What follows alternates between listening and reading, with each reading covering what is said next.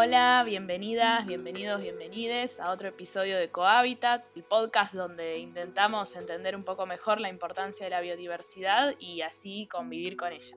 Hoy vamos a estar hablando con Gabriela Agostini. Ella es egresada de la carrera de biología de la Universidad de La Plata y doctora en ciencias biológicas también de la Universidad de La Plata.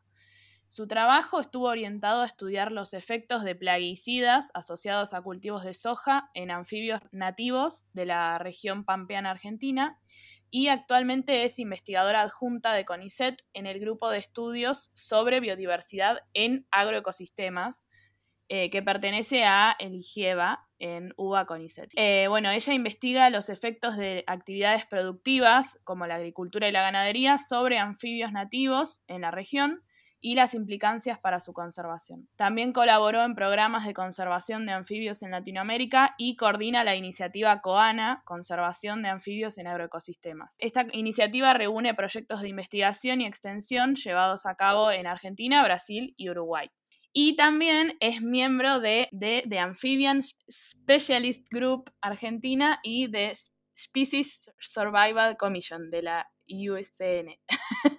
Eh, me agarró desprevenida el inglés. ¿Cómo estás, Gaby? ¿Todo bien? Hola, todo muy bien. Gracias por la invitación a este espacio. Bueno, gracias por, acceder y por coparte. Eh, la primera pregunta, como siempre, es ¿cómo llegaste a estudiar o a querer estudiar a los anfibios? Eh, bueno, a ver, yo empecé a estudiar biología eh, porque siempre me había gustado esto de preguntarme cosas y resolverlas. Eh, no tenía mucha idea o una idea muy acabada de lo que se hacía, de lo que hacían los biólogos en realidad.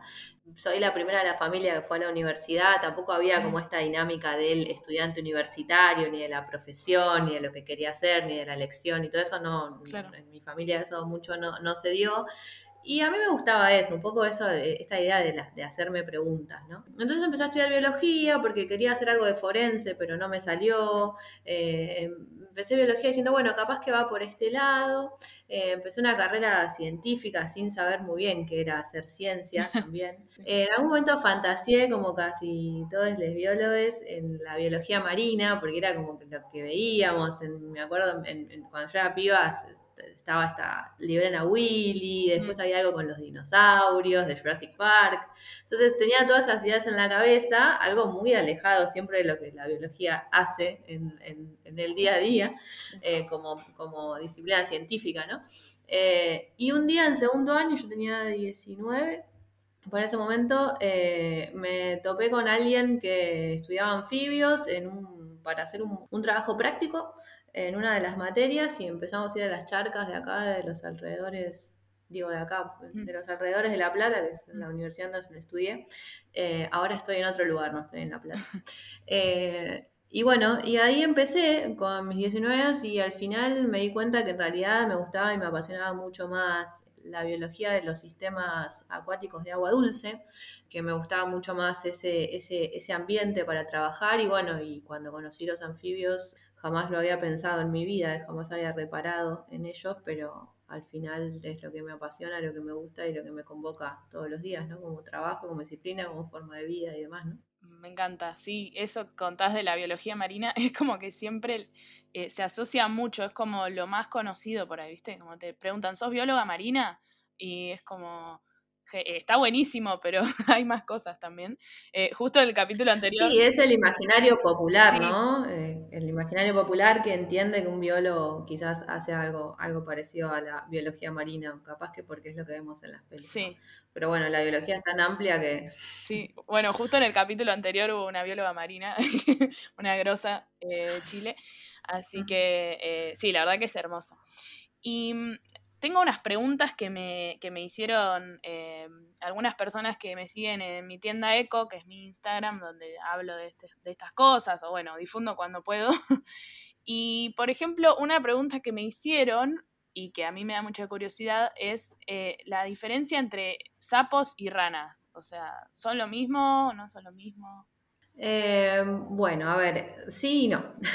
Sapo y rana es el nombre coloquial que le damos a grupos de animales que no siempre tienen un correlato con sus, eh, con la clasificación de estos animales, ¿no? Es como podemos decir, como podemos decir perro, como podemos decir jirafa, ¿no? Eh, son, son, nombres coloquiales que le damos a, las cosas y que no siempre se condicen con la clasificación en base a la biología y al parentesco que tienen estos animales con otros animales. ¿no? Em, en general se puede entender que un sapo tiene la piel más verrugosa que las ranas, es una piel un poco más, podríamos decir, más, más seca, quizás más áspera. Mm. Em, los sapos también tienen grandes glándulas o, aglomeraciones de glándulas en su cabeza, ¿no? Tienen pero las ranas tendrían, podríamos decir, tienen una piel más lisa, menos verrugosa em, y más glandular, por lo tanto se la nota al tacto más húmeda. Sin embargo, hay ranas que tienen también su piel un poco más verrugosa y no tan húmeda como el, la rana arquetípica, ¿no? Lo podríamos decir. Eh, y también a la inversa, ¿no? Hay sapos que también tienen la piel un poco más lisa y más glandular. Entonces es, es como una diferencia que le damos que, le damos coloquialmente para interpretar una realidad que por ahí no se condice tanto con lo que es la clasificación biológica de este grupo de animales.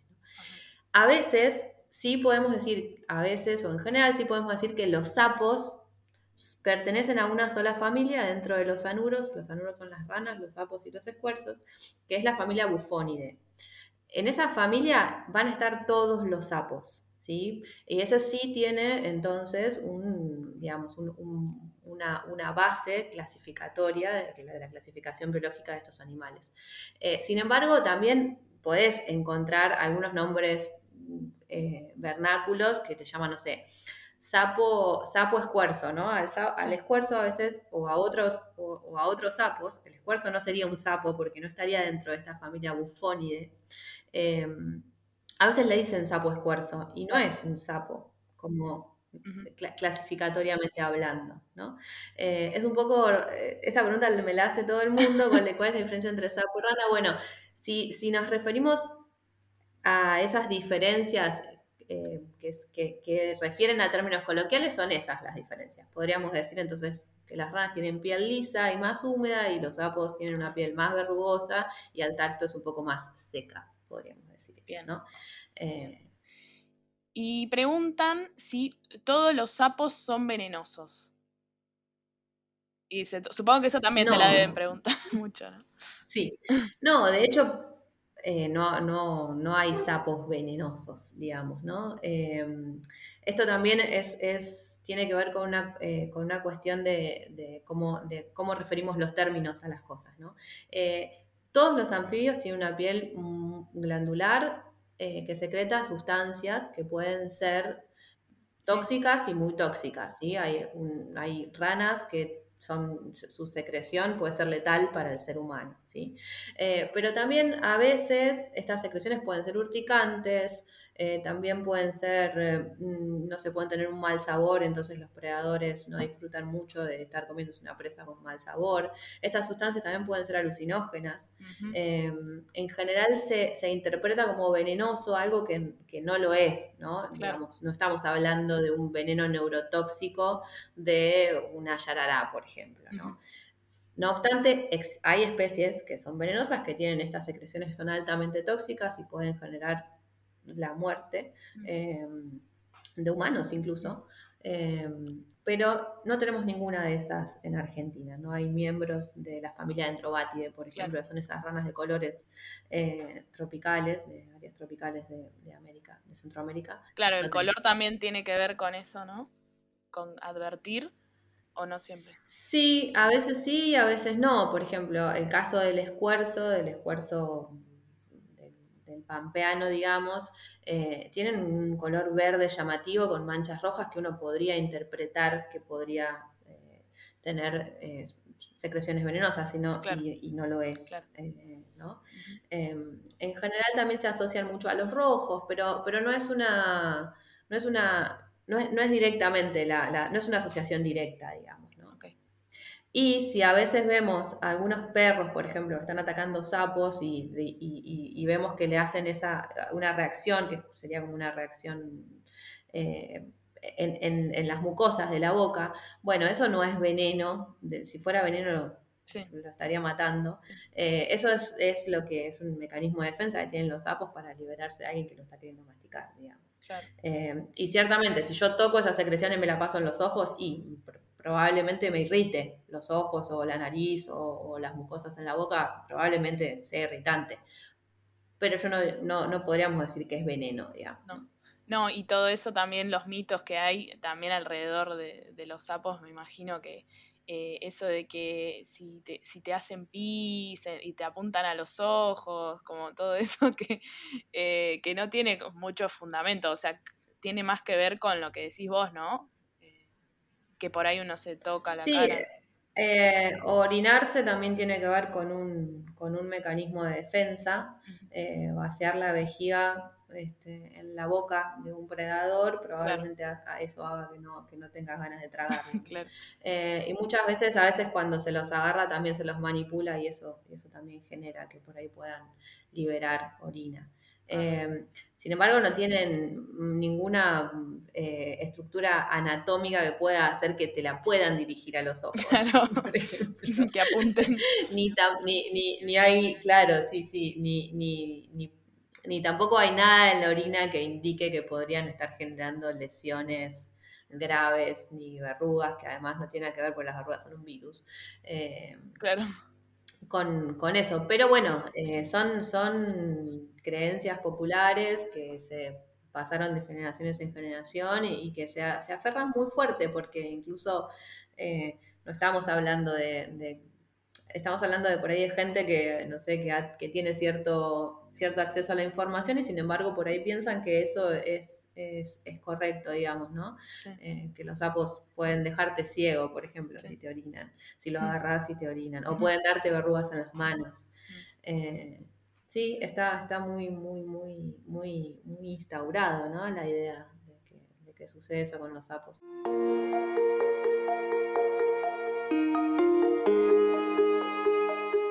Gaby, vos me, comentaste que los anfibios son tu trabajo, tu modo de vida y, que para vos son súper importantes y quiero entender un poco más, entonces te voy a plantear eh, un escenario de extinción que seguramente eh, sea muy horrible, pero me costó un montón encima pensarlo porque yo ya estuve pensando para todos los episodios y encima para todos los anfibios del planeta, ¿qué podría pasar para que se extingan? Bueno, Vos trabajás con plaguicidas, así que se me ocurrió que, no sé, alguien desarrolla un nuevo plaguicida, un nuevo herbicida, vamos a decir, que, mata eh, malezas, pero eh, es un herbicida que lo venden como algo súper novedoso, que no daña a los animales, pero de, algún, de alguna manera saltean el test en anfibios. Se olvidan que está eh, logran saltear ese testeo y resulta que cuando lo empiezan a probar, lo aprueban, cuando lo empiezan a usar en todo el mundo, en poquito tiempo, bueno, se extinguen los anfibios,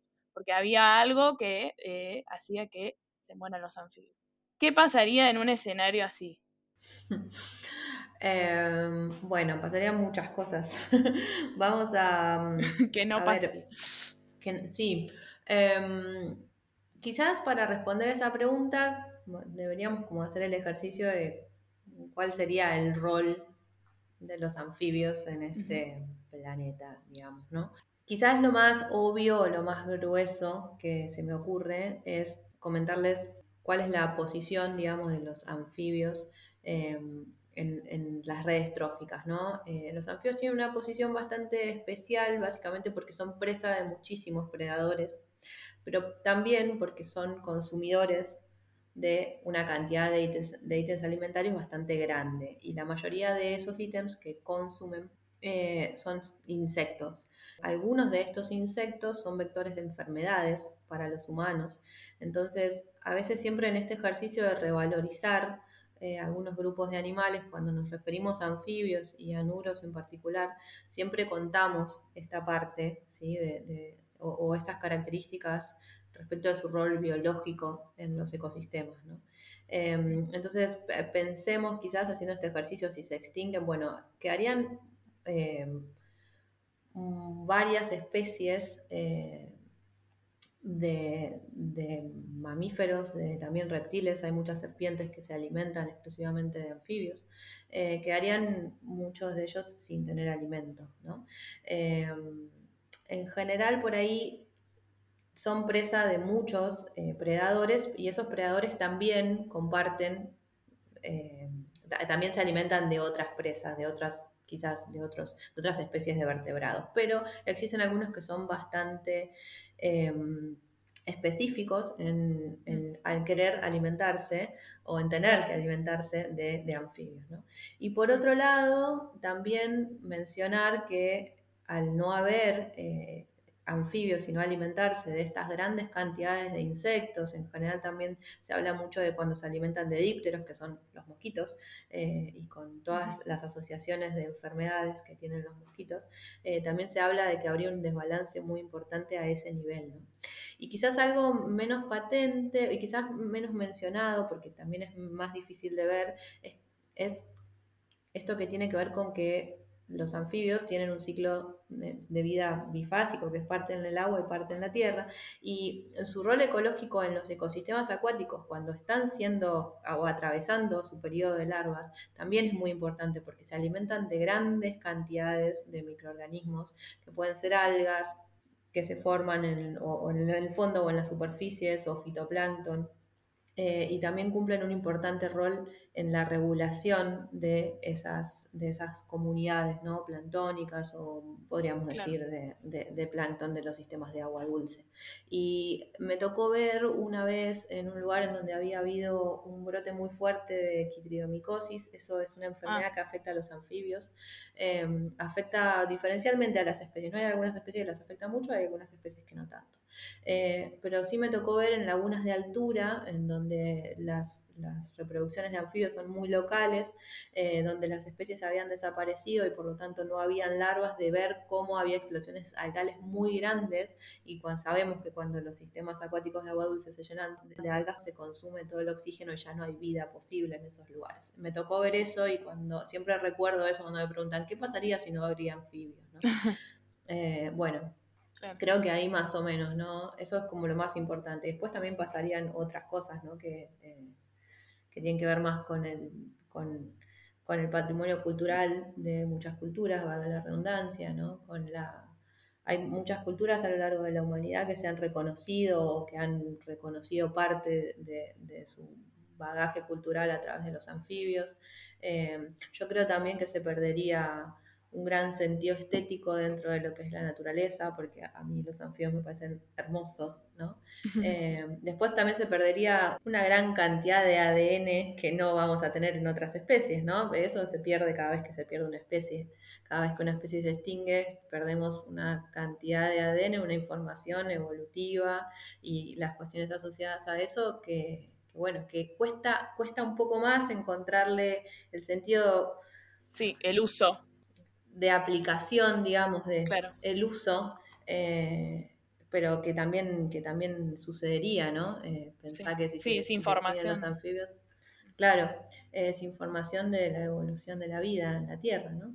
Y después también, eh, a mí siempre me gusta pensar en que en realidad no me gusta pensar en el sentido utilitario de la conservación de las especies. ¿no? Eh, yo creo que eso es una visión muy etnocentrista. Es, eh, entiendo que a veces, porque tenemos prioridades, necesitamos darle prioridad a la conservación de sistemas biológicos que por ahí beneficien un poco más a, los seres humanos. es, una herramienta que podemos usar, pero a mí siempre me gusta pensar como a la conservación, no, no desde un sentido utilitario, ¿no? porque si no estamos queriendo conservar o le estamos dando fundamentación de conservación a algo que tiene que ver básicamente con, cómo me va a servir a mí como humano eso. ¿no? Y a veces es muy difícil encontrarle eso, ese, esa, esa pata, digamos, ¿no? Que todo tiene que tener una utilidad para el ser humano, si no... No, vale la pena. Si, si, no, no puedo fundamentar su conservación. Es como un poco, a mí siempre me gusta hacer el ejercicio contrario, ¿no? Esto, bueno, esto está acá porque existía una historia evolutiva que así lo determinó y, eh, y entonces e, ese es el sentido de, la conservación, más, más que encontrarle un sentido utilitario, que en general eh, la, utilización también va acompañada de, digamos, un valor económico y todo lo que sabemos que después ocurre de eso, ¿no? Sí, sí, yo estoy de acuerdo. Eh, este podcast un poco eh, quiere traer la idea quizás a personas que, que tienen una asociación así más directa con, bueno, a, veces incluso te preguntan en charlas, ¿no? ¿Y, para qué sirve la biodiversidad? ¿O para qué sirve, no sé, tal especie o tal? Y vos a veces no sabes qué contestar y, y quizás a veces está bueno tener alguna respuesta y más allá de que después se pueda aclarar esto, como mira, no lo queremos conservar solamente por su utilidad, pero además sí, sí dependemos, ¿no? De, eh, como de cosas, de, sus, de sus roles, como de esa estrecha esa relación que tenemos, pero bueno, eh, es, es, egoísta si lo pensamos así. Pero creo que también es un poco necesario tener una explicación. Por, eso justamente mencioné esto de cómo son argumentos que, que, son herramientas para poder comunicar, ¿no? Porque claro, de repente por ahí es, un poco más... Eh, es un poco más difícil quizás, o un poco más abstracto por ahí, eh, explicar, no sé, el ciclo de carbono eh, en, los bosques, ¿no? Es un poco más abstracto y más, más difícil de comunicar. Sin embargo, si vos encontrás alguna, algún, otro, algún otro argumento, podrías podrías tener un mensaje un poco más claro, ¿no? Sin embargo, me parece que siempre a lo último hay que poder darse el espacio de reflexión, de poder decir eh, que la conservación de la biodiversidad tiene que pasar también por otros aspectos, ¿no? Porque además la utilidad de algo puede ser que sea útil hoy y no lo sea mañana, o puede ser que mañana nos demos cuenta que determinada especie tenía determinado componente en su piel y que eso servía para sintetizar algún tipo de medicamento si eso se pierde, nunca vamos a poder saber. Tal cual. el, sentido de la utilidad de algo también es un poco, al fin y al cabo, abstracto, ¿no? Mm. Y útil para quién también, ¿no? Sí, sí, para quién y en, qué condiciones y bajo qué, o sea, a costa de qué. Sí, totalmente. Eh, está bueno, ya que vamos a como dar la discusión, dar las dos juntas, como plantear las dos cosas. Bueno, sí, puede ser útil, pero además eh, no solamente lo queremos por eso.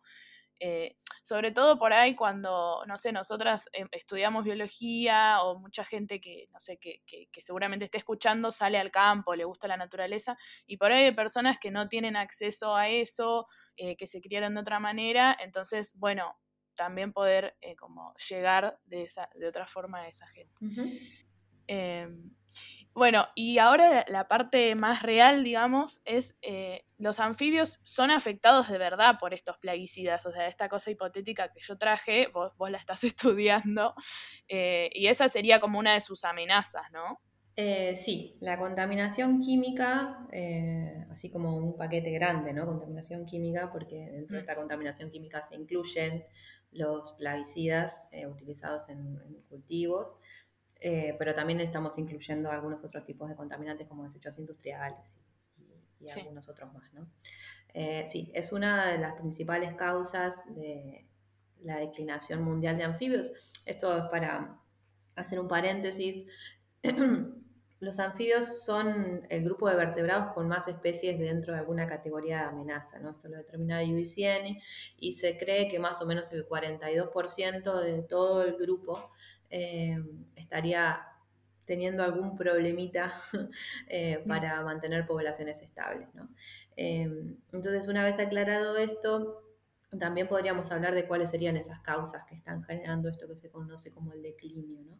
y bueno, dentro de esas causas existe la contaminación química y la contaminación química por plaguicidas asociados a la industria agrícola es uno de los principales. ¿Y qué otras amenazas tienen? ahora los anfibios? Y bueno, o sea, tenemos que mencionar a la pérdida de hábitat. La pérdida de hábitat es, la más... Eh, es la más extendida por obvias razones y además no afecta solamente a los anfibios, sino a toda la biodiversidad. Eh, después existen algunas otras que son particulares, ¿sí? como esto que mencionaba de la quitridomicosis, que es una enfermedad infecciosa que afecta a la piel de los anfibios y que eh, se ha demostrado que en algunas regiones del planeta, no tanto en Sudamérica, pero sí quizás en Centroamérica y también en Asia eh, y en Australia, han diezmado poblaciones enteras, ¿no? Y entonces es, una preocupación importante dentro de, es como una pandemia de anfibios. Em, sí, es una enfermedad infecciosa.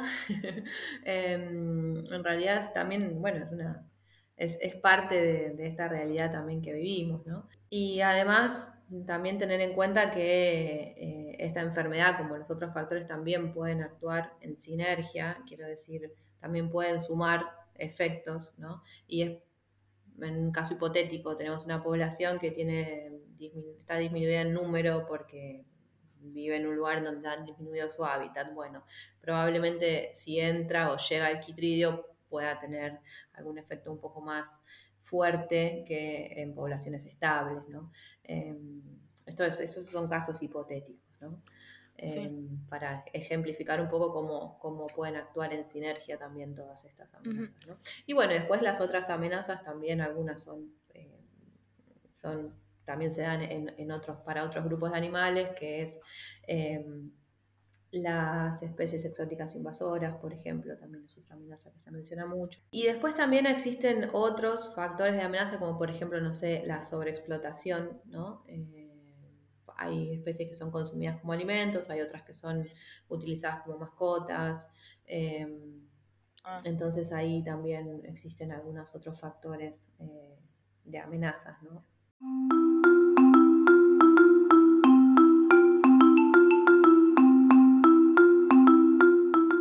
Ahora vamos a hablar un poco de, tu trabajo. Eh, ya me dijiste que eh, no estás en La Plata, así que eh, creo que sé dónde estás y por qué, pero quiero que lo cuentes.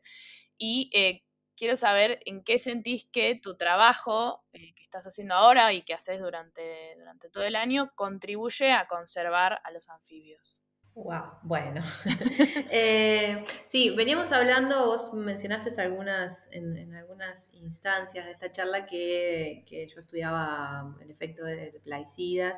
Bueno, eh, eso lo seguimos, lo seguimos haciendo, pero en realidad ahora COANA, que es Conservación de Anfibios en Agroecosistemas, em, está trabajando también con otros aspectos de la producción agroganadera en Argentina. No solamente trabajamos con el efecto de pesticidas, sino también que se trabaja sobre por ahí el efecto de la pérdida de hábitat, el efecto del ganado, la respuesta a diferentes tipos de cultivos. Eh, bueno, eso, eso son como las líneas de trabajo, ¿no? Eso es como lo que estamos haciendo ahora y lo que hice después de mi tesis, que fue, que fue particularmente con, con plaguicidas.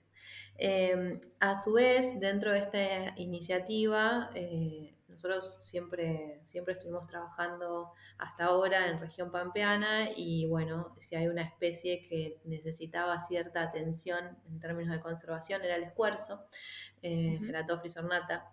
Es un animal que nosotros, a nosotras nos costaba mucho encontrar. Em, de repente empezamos a, hablar con la gente, o siempre en realidad hablamos con la gente, porque el esfuerzo siempre fue la figurita difícil de todos los muestreos que hacíamos.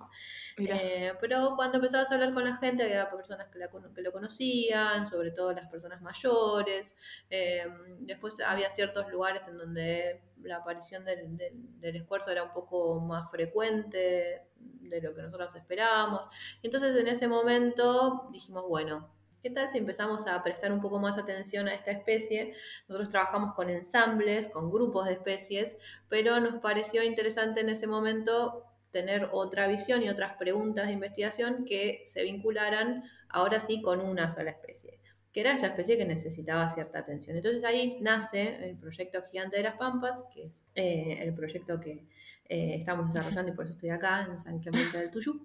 Eh, y bueno, y ese es, es, un, es un proyecto de conservación eh, que está orientado un poco a, a, prestar atención a ver qué está pasando con las poblaciones argentinas, uruguayas y brasileras de Ceratophrys ornata, porque es una especie que se distribuye, en, o que por lo menos su distribución histórica indica que, que, que tiene poblaciones en esos países. ¿no? Sí, eh, me encanta el, nombre del proyecto Gigante de las Pampas. Eh, es el que, el que me mandaste, bueno, la foto que va a estar en el episodio es, eh, es un escuerzo, que es súper lindo. Sí. súper carismático, sus colores. Sí, es un animal que le, le, fascina a mucha gente, pero que también es bastante odiado y repudiado por mucha otra gente. Eh, genera, genera esas, esas dos, esos dos sentimientos en, las personas, ¿no? Sí, me imagino. ¿Y qué sentís que falta, digamos, eh, que, sentís que se tendría que estar haciendo o que querrías hacer para conservarlo? Uy, un montón de cosas. Ah. Eh, no, bueno, el proyecto tiene una historia ya de seis años. En esos seis años ocurrieron muchísimas cosas. Hemos podido responder varias preguntas de una especie que era bastante desconocida eh, en términos de su historia natural, ¿no? Porque, bueno, las poblaciones a veces son tan poco numerosas que entonces establecer estudios o o poder responder preguntas con un, eh, con un número de animales necesario para poder responderlas es bastante difícil. Imagínate que yo estuve, no sé, cuando lo empecé a buscar, tuve seis años hasta que pude encontrar uno en campo. ¿no? Eh, y cuando encontrás, quizás encontrás coros de dos o tres machos cantando, las hembras son muy difíciles también de encontrar, entonces imagínate que responder preguntas de su historia natural es bastante difícil. Eh, con el correr del tiempo de este proyecto hemos ido encontrando, por ejemplo, poblaciones que son un poquito más numerosas que las que veníamos encontrando y eso nos permite eh, responder preguntas y también nos, nos permite eh, establecer cuáles son los objetivos de conservación y las necesidades de conservación para la especie. Yo creo que para Ceratophrys ornata lo que nos está haciendo falta es poder conservar, y te voy a decir algo que es, eh, es muy grande, pero lo que nos está haciendo falta es poder conservar el pastizal pampeano, eh, que está absolutamente intervenido por una historia de modificación del paisaje por actividades agroganaderas desde hace 500 años, eh, que además está mm, sembrado de soja y que además tiene los centros urbanos más importantes del país. ¿Qué le hace falta a Ceratopsis ornata? Pastizal pampeano. Eh, y necesitamos muchas poder conservar eso. Sí, a muchas especies también de, de ave, va, no sé, yo soy fan del pastizal y está muy poco protegido, o sea, como que era lo primero que se usaba para todo, ¿no? Eh, sí, eh, cuenta con esta, esta, esta que, es un, que al final parece como una maldición de que son tierras sumamente productivas, eh, que sirven para otras cosas y para fines productivos básicamente y, poco para, alojar a las especies nativas del pastizal. Así que si vos me preguntás qué, hace falta hacer y hacen falta más tierras con pastizal protegido. Eso es lo que necesitamos. Buen mensaje. que, se mande ahí a la, audiencia. Al universo. Sí. no, existen algunas otras estrategias. Eh, que son un poquito quizás más realistas que mandar eh, los mensajes al universo, eh, que tiene que ver con, por ejemplo, con trabajar eh, en coordinación con ONGs y también en trabajar en coordinación con el sector privado, con el sector productivo. También el, gran problema que tenemos es que la mayoría de las tierras son privadas, por lo tanto, una estrategia de conservación tiene que sí o sí involucrar a actores del sector privado, eh, más allá del sector gubernamental, que es, que es quien tendría que regular de alguna manera eh, estas necesidades ¿no? Mm. Eh, y atenderlas. Pero mm, yo creo que no es algo como que no, es algo que puede, que puede lograrse, por lo menos a pequeña escala. Eh, Ceratophrys tiene, tiene, una distribución en toda, la, en toda la región pampeana. Nosotros no estamos pensando en una estrategia de conservación de tierras eh, que, abarque la región pampeana, porque eso quizás estaría un poco alejado de las realidades que tenemos en estos momentos del país, tanto económicas, sociales. Eh, pero sí pensar en pequeñas escalas, en, en en poder reconocer dónde están las poblaciones mejor conservadas o, con, más numerosas de la especie y entonces ahí aplicar eh, acciones de conservación in situ que involucren a todos los actores eh, de los escenarios, ¿no? Estoy hablando del sector privado, también del sector educativo, de los, de los, eh, de los gobiernos locales también, ¿no? Mm. Es, un trabajo súper interesante, pero hacia, hacia allá vamos. Me encanta ese laburo. Tengo unas preguntas más que tienen que ver con alguna reflexión tuya que nos quieras dar. ¿Qué podemos hacer nosotros, los simples mortales que no estamos estudiando anfibios en nuestras casas? Eh, si podemos crear refugios, me preguntaron, por ejemplo, estanques en nuestras casas, eh, o, tiene que ser sí o sí un área natural eh, para que funcione de hábitat para, para los anfibios. A ver, Yo creo que eh, hay, hay- es un escenario súper complejo el que planteas, ¿no? Porque em, lo que nosotros no podemos hacer es agarrar una rana del lugar en donde yo interpreto que va a tener un determinado problema o una amenaza y llevarlo a mi casa porque creo que está mejor y lo voy a cuidar más, cual si fuera un perro, ¿no? Claro. Eso no lo podemos hacer. Que de hecho hay muchas personas que con muy buena intención eh, a veces por ahí pueden meter la pata, ¿no? Con estas cosas. Porque bueno, los animales que están en el campo pueden tener enfermedades, vos los llevas a tu casa en una pecera que tuviste una especie exótica, capaz que lo vuelves al campo con alguna enfermedad también. Entonces, eh, capa- Claro. eh, eh, hemos tenido historias, en nuestra página nos consultan una variedad de cosas Mm. gigantes y no sé, nos, nos han dicho no sé, encontré sapos en el sur y estaba todo seco y me los traje a mi casa porque acá hay más humedad. ¿Y dónde vivís? En Misiones. ¿Viste? No. Como incluso alguien con buenas intenciones queriendo salvar claro. esos bichos que se iban a secar, puede, Claro, esos bichos que- ¿no? Ya estaban adaptados a vivir ahí, digamos. Son especies que. Sí, que viven ahí. sí, eh, sí, esas cosas no. De ninguna manera y bajo ningún punto de vista ayuda a nada. Eh, después, claro, si tenés un, si, si vivís en un lugar eh, con, con un poco de agua, digo, no en el medio de la ciudad de Buenos Aires, porque ahí tampoco vas a, a poder hacer mucho, excepto Con urbano, ponele. Claro, Como yo. eh, sí, eh, cuidar los, los ambientes acuáticos, eso no es, no es solo para los anfibios, no va a ser beneficioso para los anfibios, sino para todos, eh, incluidos nosotros. Em, y después también creo que desde, el- desde nuestro lugar individual, vos hablaste de simples mortales. Bueno, sí, yo creo que los simples mortales, si somos un montón de, de simples mortales, podemos hacer algunas cosas, ¿no? Eh, a veces siempre se piensa, eh, como hay un- siempre nosotros trabajamos mucho con, con proyectos de comunicación y siempre hay una desconexión muy fuerte sobre esto que estamos viendo, que es el problema ambiental, y yo como parte de ese problema ambiental y también como parte de una posible solución, ¿no? Cuando a la gente le hablamos de declinio de anfibios, es muy difícil entender cómo nosotros estamos relacionados con eso, ¿no? Porque como, qué sé yo, de una rana que se está extinguiendo en Centroamérica, o sea, ¿cómo, Sí. ¿viste? Bueno, Sí. en realidad, en Centroamérica se está extinguiendo una rana y nosotros acá podemos estar siendo parte de ese, de ese problema, ¿no? Conectar con eso, conectar con, con- con ser parte del problema ya es una gran ayuda. Y luego también si uno puede hacer desde su lugar, desde su historia, desde sus posibilidades, desde sus privilegios, algo para que revertir esa situación, estamos en el buen camino. Eso es lo que yo creo, ¿no?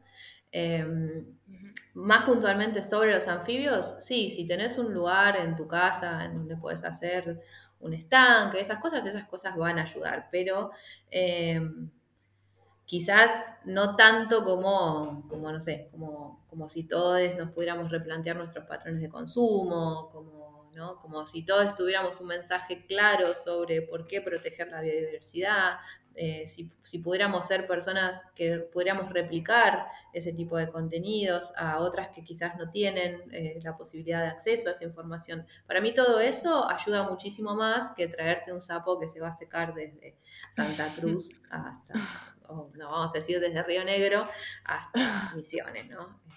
Sí, Sí. Eso, es- eso para mí es, es mucho, ayuda mucho más, por más de que no salvaste al sapo, pero bueno. Sí, sí, totalmente. Sí, también que podamos exigir, ¿no? Que esto, que se protejan, o otros, otros modos de producción más amigables con la fauna. Ni siquiera eso de amigable con el planeta, qué sé yo, sí, el planeta, ni idea. O sea, el planeta sí va a seguir estando. El tema es eh, lo- por ahí empezar a ver que- quién habita ahí en, es- en esos ambientes donde vemos que ahora hay vacas o que hay soja o que eh, o sea, qui- quién habitaba eh, nuestro pastizal, que también es como que siempre pensamos que era todo yuyo, bueno, yo siempre defiendo eso, porque cuando te empezás a meter ahí, también desde el lado de las plantas, ves un montón de cosas de diversidad que de lejos decís, ah, bueno, sí, son unos pastos, eh, y no, son el hábitat de un montón de especies. Así que, re, estoy de acuerdo.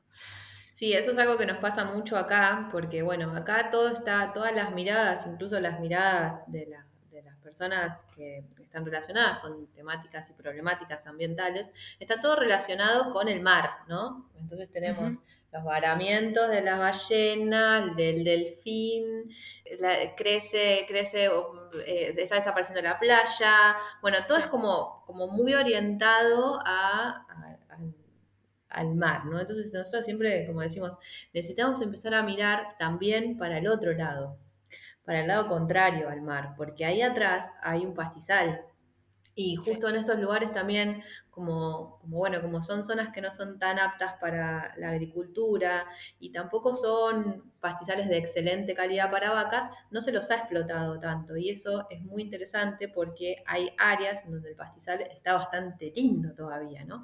Entonces, claro, estamos invitando todo el tiempo a, y no es casualidad que el esfuerzo esté acá, digamos, ¿no? Eh, no hay, no, hay, no existen esas casualidades. Eh, claro. Eh, entonces siempre decimos, bueno, hay que mirar para el otro lado. Eh, y bueno, el sí, otro o también las dunas que tanto se modificaron, que se quieren fijar las dunas y en realidad son, o sea, hay dunas móviles, libres. Eso también. Sí, sí, eso es, eso es uno también de los, de los problemas que hay acá muy grandes. Pero bueno, las dunas tienen, de alguna manera se ha, se ha trabajado, la gente se ha informado sobre eso y es, y es muy común que, que, aparezca ¿no? esta problemática de las dunas y de la protección de la playa. Eh, Qué bueno. No tanto así, no tanto así con el pastizal, por ejemplo, ¿viste? Eh, es, lo que, es lo que a veces vemos. Pero bueno, también el pastizal siempre tuvo vacas, entonces tampoco es casualidad que haya esa percepción o esa biofilia con, el pastizal, ¿no? Porque bueno, siempre fue un lugar donde que usamos para poner vacas. Exacto. Bueno, como cierre, quería saber si tenés alguna reflexión final, algo así que, te interese comunicar. Sin presiones. ¡Ay, qué responsabilidad! Una reflexión. Eh, me metiste presión. Eh, no, yo creo que también le estamos hablando un poco a, gente que está ya un poco sensibilizada con estos temas, eh, por lo menos con el tema de la necesidad y con, la conservación y con temáticas ambientales. Entonces, este, no sé, yo creo que quizás lo único que, que sobre lo que me gustaría reflexionar es sí sobre esto que vos creo que lo, mencionaste así muy escuetamente, es eh, cuando hablamos de responsabilidades sobre em, la responsabilidad que tenemos de poder exigirle a nuestros gobiernos eh, que tomen serias cartas en el asunto. Con todo lo que ello implica, ¿no? Eh, con reforzar la educación, con eh, el acceso a las posibilidades de toda la población, con el acceso al alimento de toda la población, con el apoyo a la investigación científica, que al fin y al cabo es quizás la masa madre de muchas de estas iniciativas. No creo que sea la, mm. única, pero, pero sí eh, lo que vemos, yo no sé si está bien o está mal, no tengo una postura muy acabada sobre esto, pero la mayoría de de los proyectos de conservación están siendo dirigidos o pensados o tienen una cabeza eh, que viene de, la academia. Eh, esto podríamos discutirlo también, podríamos tener otro podcast discutiendo esto, si, qué significa eso, ¿no? pero mm, también me parece que, el reclamo a las autoridades para reforzar los sistemas científicos también eh, es parte de nuestra de nuestro ejercicio diario, ¿no? De, pensar un mundo mejor, ¿no? Eh, me parece que, va, me parece que va por ese lado, que no hay otros, no, hay mucho más eh, para hacer, ¿no? Y bueno, después de nuestras individualidades, yo sí creo que somos eh, pequeñas potencias para, para que si sumamos voluntades se puedan, se puedan cambiar cosas, ¿no? Al menos a, a pequeñas escalas también, ¿no?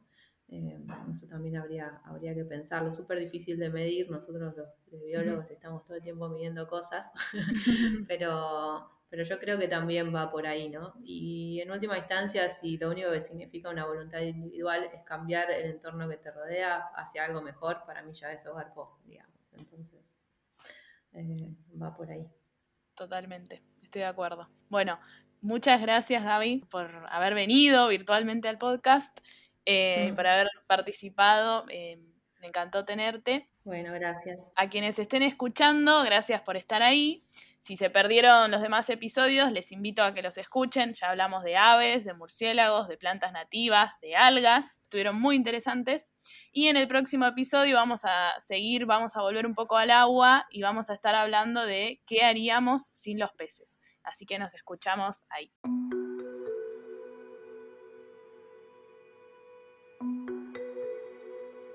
Esto es Cohabitat, un podcast para conversar, conservar un podcast para aprender a cohabitar con lo que nos rodea.